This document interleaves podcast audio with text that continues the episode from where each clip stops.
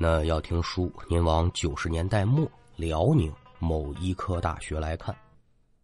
说在这所大学当中呢，有这么一个临床医学专业的大三学生，名字叫张闯。身边的同学呀、小哥们关系不错，也图亲近，就管他叫闯子。那咱这书得打哪里开呢？得从这一年闯子第一次上解剖课开始。那说到这儿呢，得给您重点的交代这么一句：这闯子他学的不是临床专业吗？您有学医的也知道，咱们国家的本科临床医学啊是得上五年的，其他的医学专业是四年。尤其是说这个临床解剖。他不是说上来给你死人，拿把这手术刀你就上去解剖去，这是瞎胡闹啊！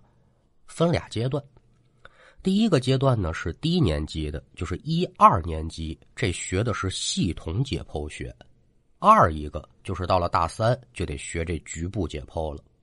那说这系统解剖学是咋回事儿？简单来说吧，就是学习和了解这人体的各个系统啊，比如说骨骼、神经系统。他接触这个东西呢，都是标本。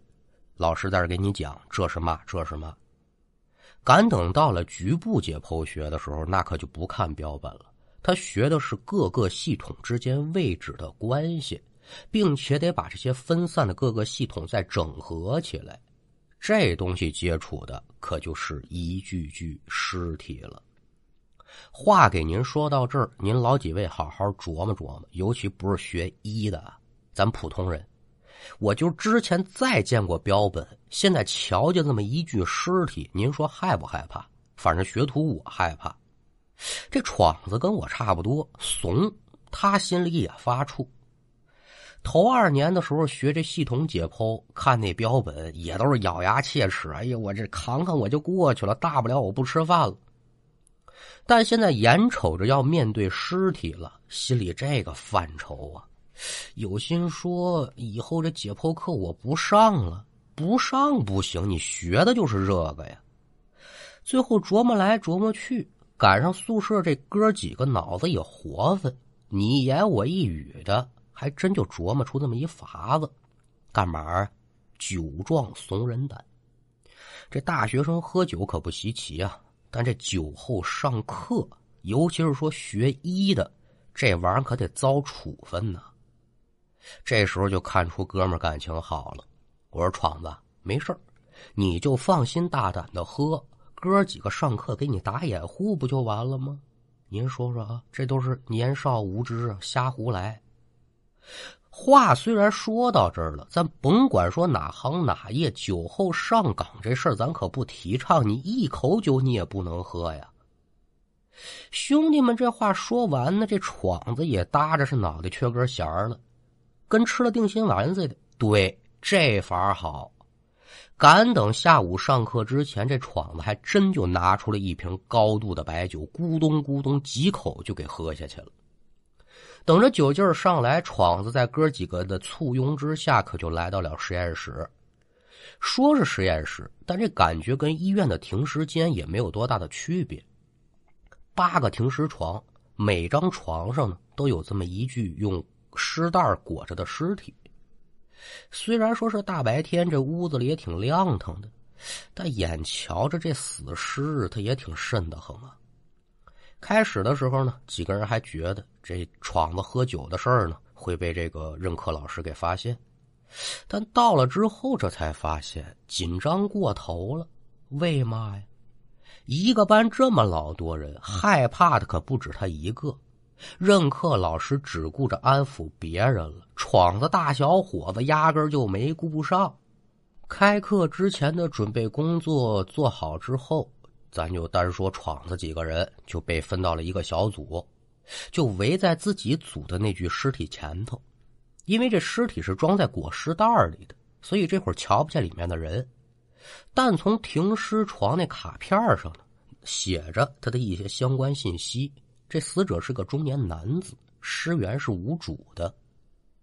见几个人站稳之后，宿舍老大可就开口了：“我说哥几个可都准备好了哈，说着话，就见这老大拿手揪住尸袋的这个拉链，呲啦一声，把这裹尸袋可就给拉开了。裹尸袋当中的尸体，当然喽，赫然呈现在众人的眼前。旁人不说，咱就单说这小闯子，多了没有哈？就一眼，只感觉自己是浑身发冷，冷汗直冒，这胃里头也不顺序起来了。害怕、紧张，再加上这点酒一催，好家伙，一个没忍住，大嘴一张，噗，喷出来了。不偏不倚啊，全吐这眼前的尸体上。闯子这一下，把其他组里本就挺害怕的同学一个个吓得是惊呼不已。哎呦，可了不得了！那没受到影响的同学也是纷纷往闯子他们这边看。任课老师的经验是大的，一瞧，好家伙，这又吐一个，脚下不停，几步可就来到闯子的身旁，提鼻子这么一闻，这老师可不乐意了，怎么着呀？喝酒了？呃，喝酒了，抓现行了还不承认吗？问问吧，怎么回事？这闯子虽然说是不吐了，但是这会儿蹲地上也是拾不起个了。老师问骂骂不回。哥几个这么一瞧，别渗着了啊！他是如此这般这般如此，我因为嘛让他喝的酒，可就都给说了一遍。老师啊，这闯子胆子确实太小，他没办法。您受累网开一面，我们求您了。虽然说这闯子做法欠妥，但老师也是通情达理之人，带了这么多届学生了，胆小的多了去了，谁还没个怕气儿吗？人之常情。你喝酒这事儿，我可以不追究，但是啊，你吐了死者一身，这事儿可不能善了了。说你给他清理，但这人现在已然都抖楞成一个嘛也干不了了，怎么办呢？老师就安排同宿舍的哥几个先把闯子送回宿舍。留下的人干嘛呀？你们得把死者身上的污秽处理干净了。医者仁心，不尊重尸体，你就不配做一名医生。那我们石头还不成吗？本以为这事儿就这样也就过去了，不成想打这儿说这怪事儿就来了。咱先说闯子。也就在刚才吐完之后，就感觉自己身上是猛然一冷，紧接着整个人就如坠冰窟一般呢，对对对对对对，浑身发冷。不仅如此，明明也没喝多少酒，但现在就感觉好家伙，这灌了三四斤酒似的，天旋地转，眼前模糊。刚才咱就说，闯子蹲在地上就已然抖楞成一个了。外人就觉得他是吓的，其实不是冻的，晕晕乎乎的站不起来了。有心想把自己现在的感觉说出来，但是呢，一想张嘴，发现自己是一点劲儿都没有，够严重的了。也就在两个哥们把闯子扶起来，准备往外走的时候，迷迷瞪瞪之间，闯子就瞧见呢。停尸床上躺的这些个尸体，一个个全坐起来了，而且全把头扭向自己这边，嘿嘿嘿嘿嘿，露出了瘆人的笑。看到这恐怖的一幕，闯子害怕的心情可就不言而喻了吧？有心想大喊大叫，可嘴里就像被塞了一个滚烫的汤圆呜噜呜噜，什么也说不出来。之后，闯子就这么迷迷糊糊的被送回了宿舍。有心让哥俩说：“你们别走，你们留下陪我，害怕。”说不出话，那人家也得上课呀。眼睁睁瞧着两个人离开了宿舍，也不知过了多久啊，闯子就发现周围的景物突然就变成了昏黄色的，而且四周围是安静异常。虽然说现在的意识还不是甚清明。但是他有一点能确定，这决然不是我的宿舍。具体说在哪儿，他也不知道。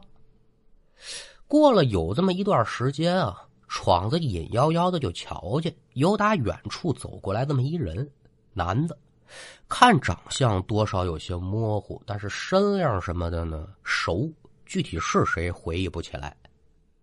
不多时，这男的可就来到了自己的妾前，也不说话，脸上也没表情。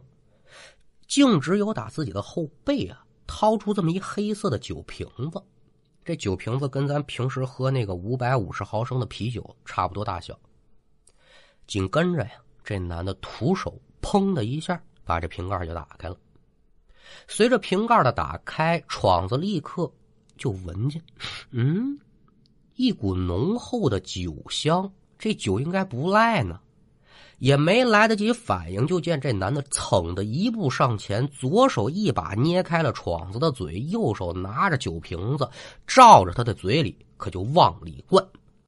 这酒是不喝还则罢了，喝下去之后，闯子就感觉整个喉管跟胃里都像火烧的似的，热辣辣的疼啊！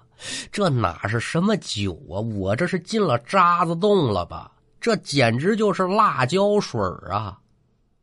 换做了旁人，遇到这样的情况，咱肯定是得强扎着着，说什么我也不能喝。但现在的闯子虽然觉得这酒不老好喝的，却丝毫没有一点反抗和拒绝的意思。直到这一瓶酒是咕咚咚、咕咚咚下了肚，好家伙，闯子就感觉自己这胃里是翻江倒海一般呢。怎么办呢？低头吐吧，吐。使劲吐，没人拦着你哈，你等吐完的。这边自己是刚吐完，这男的接着是捏着嘴往里再灌下一瓶就这么喝了吐，吐了喝，具体折腾了多长时间，闯子是一点都不知道。咱放下闯子暂且不表，说说同宿舍的哥几个。下午的课程结束之后呢，几个人可就赶往宿舍来查看自己这小兄弟的状况。回来的路上，几个人还念叨：“好家伙，这一下午了，人应该没事了吧？不至于胆子小到那个程度。”可赶回宿舍这么一瞧，就发现闯子现在依旧是一身的酒气，在床上躺着，而且提鼻子一闻呢，这酒气儿比之前还大了不少。心说这是回宿舍之后扛不住了，又喝了点儿。可是翻遍了整个宿舍，也瞧不见酒瓶子呀！就在几人纳闷之下，却见闯子是一个翻身，张嘴就开始吐。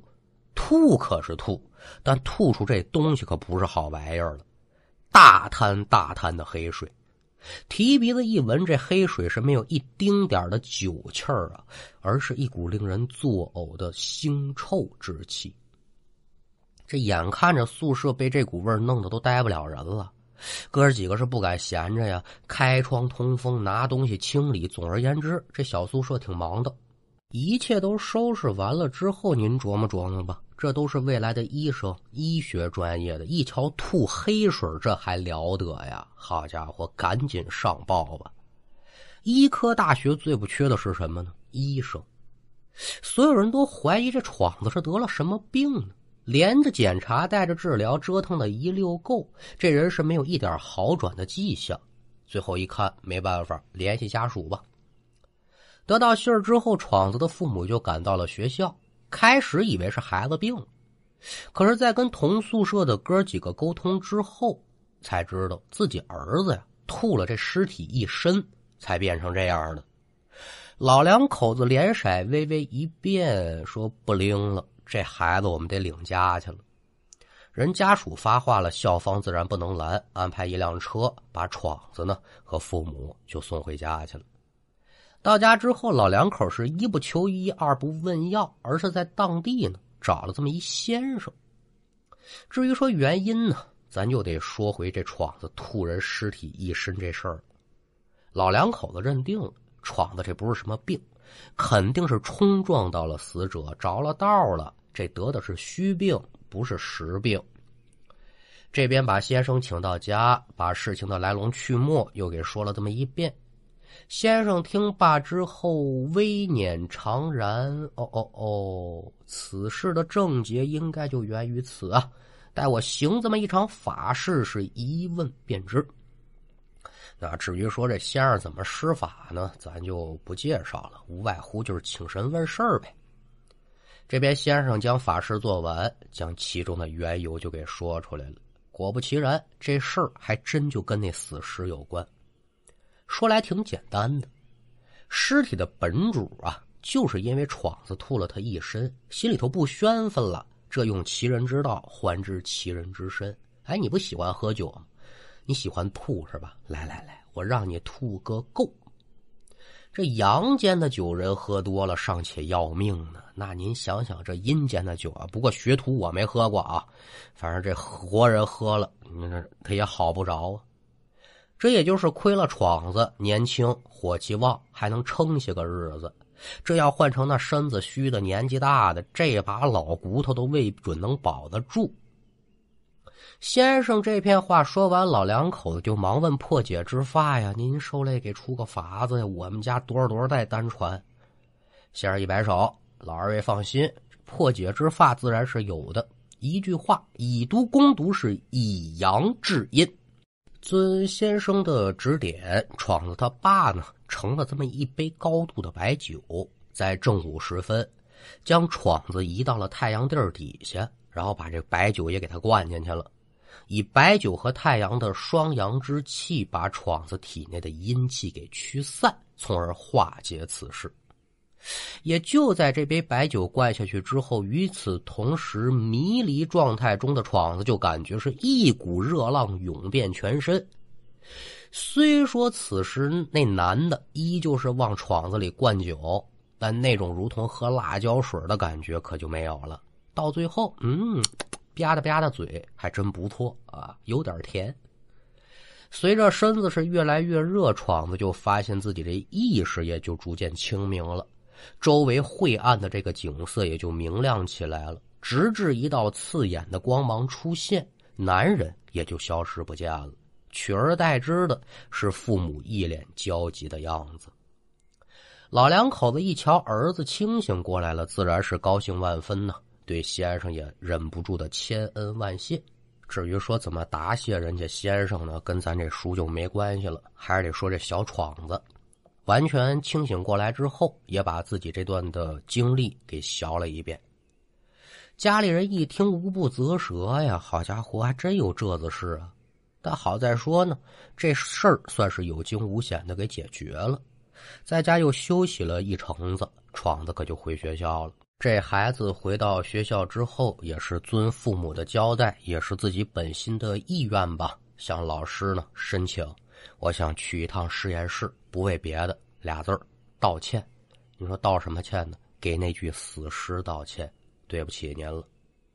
那也就在闯子诚心实意道歉之后，打这儿说他的身上就没有再发生任何诡异的事情了。也随着一次又一次的解剖课，闯子也渐渐的克服了心中的恐惧，敢于直视眼前的尸体了。那书给您说到这儿啊，我就想起这么一句话，什么呢？恐惧啊，就是一把双刃剑。甭管说呢，咱从事哪一行哪一业，其中都会让你有恐惧害怕的点。当然，我说这恐惧害怕不单指咱故事当中出现的这些个事啊。有些人在面对职业困难的时候呢，会选择逃避，我再也不干这行了，让自己能轻松一时是一时。有些人呢，就会选择迎难而上，克服困难，从而大放异彩，获得成倍的回报。咱不管干什么，我想说的吧，就是咱干一行，咱爱一行，甭管多难，咱得往前冲。这话呢，是学徒说给您的，同样也说给我自己。那也感。